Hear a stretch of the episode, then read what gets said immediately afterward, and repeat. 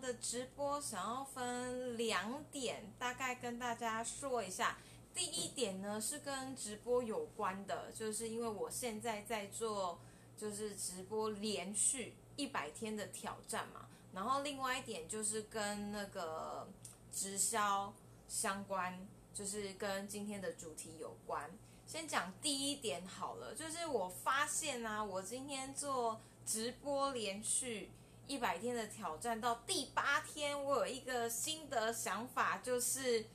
你连续直播一百天，而且不能断，有什么好处？就是呢，因为你为了每一天都播，可是你不一定每一天都有空嘛，或者是你没有办法每一天都这么的完整想好自己的主题。才上来讲，你就是每天一定要挤出一些什么内容，管你内容是怎么样。所以呢，我就发现，嗯，内容这件事情其实你不缺，就是任何大小事，你为了完成直播，你一定会挤出一个东西来讲。而且你看看，你可以想想你现在活了活了几年了，像我现在活了二十八年。然后我也学了很多的东西，我就发现说，真的好像任何东西都能讲，有时候反而是你你很多很多的想法，然后你来不及，所以你反而应该要用一些呃软体啊，把它给记下来。然后最后呢，就发现说，哦，可是呢，你现在这个当下已经要开始直播了，你更想讲什么话题，然后你就直接上来讲了。所以我就发现哦。然后另外一件事情就是，糟糕，现在好像直播到有点过 free 耶，就是想到什么就讲什么。然后另外一个就是，你看，其实我已经想要讲直销这个话题很久了耶，就是，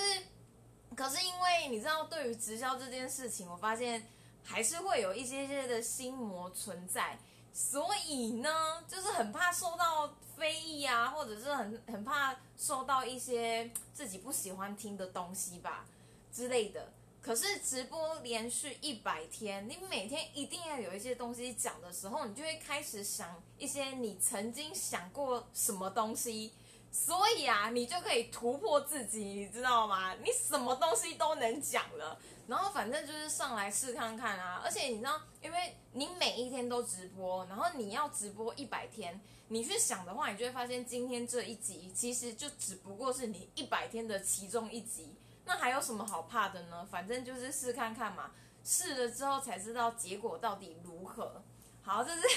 攻第一怕就自己讲了很久，然后而且还完全跟我的他评没有任何的关系。然后第二件事情就是跟直销相关，其实我觉得这个要讲很多，好像也是可以耶。然后目前为止啦，就是你知道我之前呢。曾经做过一个算是试调嘛，反正我就是在我的 FB，然后就诚心诚意的发问大家说，就是为什么直销这么讨人厌啊？然后它竟然是我有史以来应该是互动率跟留言率最高的一个 po 文，甚至到我这个 po 文一个月之后，大家还在做讨论，也不知道为什么这么喜欢这个话题耶。然后我那时候就这样子看啊看啊，我就一直在思考到底为什么，就是好像每个人讲的原因都千奇百怪这样。然后我就把它总结出了两点，就是一点我就是发现强迫推销啦，就是说呃这个心理好像有点细节，反正最主要就是我觉得最害怕的是那一种你。已经明确的跟他讲说你不想要买了，然后他为了自己的业绩一直告诉你说哦这个真的很好，然后我那时候还有跟一个网友就是因为这样子，然后开启了话题，然后我就跟他打电话聊天，他就跟我讲说他还非常讨厌一点是，他不知道为什么直销的人对自己都这么的有自信，然后就觉得说自己的东西一定是最好的，而且他觉得直销的产品就是可以治百病。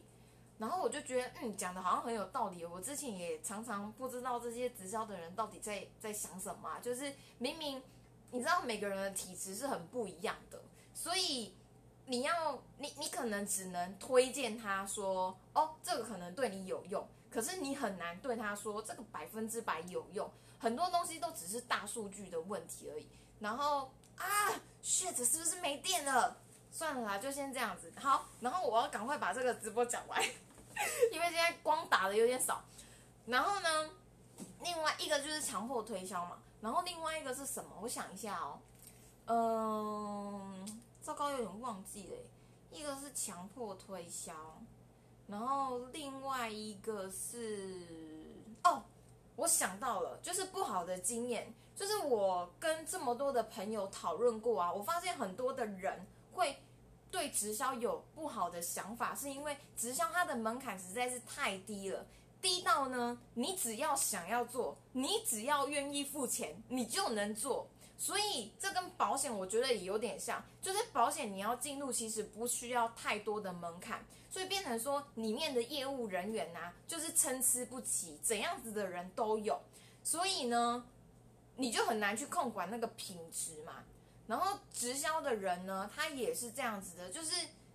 你要进入的门槛太低了，所以里面的人就是参差不齐。然后呢，你就很容易接触到你的亲朋好友，或者是耳闻到谁谁谁做直销，然后就是失败了。其实大家对于失败，嗯，虽然我觉得失败其实是一个蛮需要值得开心的事情，因为我自己就是觉得我过去做了很多失败的事情，然后造就了我现在其实我就是非常的坦荡，然后没有什么太大的，也是有一些心魔啦。可是就相较来说。我比较能够恢复的比较快，所以我觉得失败这件事情没有什么不好的。可是呢，我觉得太多人惧怕失败了，就觉得说，哎，那个人做了这件事情失败，所以他就对于他做的这件事情感到呃不好，然后有一个不好的印象。可是呢，大部分的人啊，如果你对直销是没兴趣，或者是你对赚钱没有兴趣。对于财务自由或者是时间上的自由没有太大兴趣的话，你没有去深究它，你只会记得说哦有这件事情，然后大家对他的印象是不好的，所以你就也觉得这件事情不好，可是没有太认真的去做思考。所以我觉得很多人是因为听到太多不好的印象，或者是尤其是啊，我发现怎样子的人对直销会特别特别的生气、愤怒，或者是印象不好。就是那一些，例如说自己曾经过去做过，然后做失败了。其实我我发现呢，这件事情其实是来自于一个，嗯嗯，就是错误的期待。就是很多人因为做直销的人就会跟你讲说，哦，你进来之后你就可以赚很多钱啊，进来之后你就有机会财务自由啊。可是他从来没有想过，任何事情你要财务自由，你想要得到比别人更好的结果。代表你前期其实是需要付出更多的时间跟精神的，所以你怎么能够因为就这样随随便便相信别人的话？我觉得自己也要检讨。哎，就是当然过去我自己其实也曾经这样子过啦，就是那是因为我们都不想要，呃，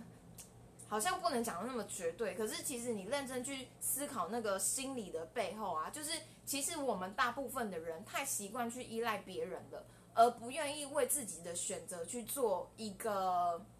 负责，就是别人告诉你说：“哦，我就是这样子成功的。”然后你就相信自己也能这样成功，好像你不需要付出太多的努力，你就能到达这样子的事情。所以就开始对，呃，进去之后就发现，原来要做这么多事情才能得到你自己想要的结果。然后呢，你就选择了离开，然后就觉得说：“哦，不好做。”然后呢，就会对。这个产业开始有非常非常不好的印象，可是不知道啊，我觉得这个没什么好讲的，就是一个错误的期待。有决心的话，再真的做，因为那么多人失败不是没有道理。我觉得大家讲的都是很有道理的，就是如果你用大数据来说去做的话，确实它本来就不是一件容易的事情。可是我觉得。反而可以想想，你今天想要抵达的那一个境界，是不是大多数人都可以去得到的境界？如果你今天希望去变成百分之前十趴的人好了，可是你却只希望跟百分之八十的人做一样的事情，那为什么老天要对你特别的厚待，然后让你成为百分之十趴的人呢？对不对？所以好啦，最后总结总结呢。我自己这样子听过很多人的分享之后呢，我觉得就是两点，一个就是强迫推销，然后一个就是过去有不好的经验。那其实呢，平心而论，跟自己去做深思之后，我觉得都没有那么绝对。其实我我之前还蛮喜欢一句话，就是不要透过别人的嘴去呃认为是自己的经验，而是要自己真的去深思过。然后才能真正变成为自己的东西，不然就会变成很大众，然后很随着一个潮流，或者是随着大家的口，可是你却不知道自己在做什么事情。然后呃，事情跟自己不是一样想的时候呢，你就会去做很多的怪罪。可是这件事情对自己的人生其实没有什么太大的帮助。啊，好了，今天也不知道在讲什么，就是这样，大家晚安。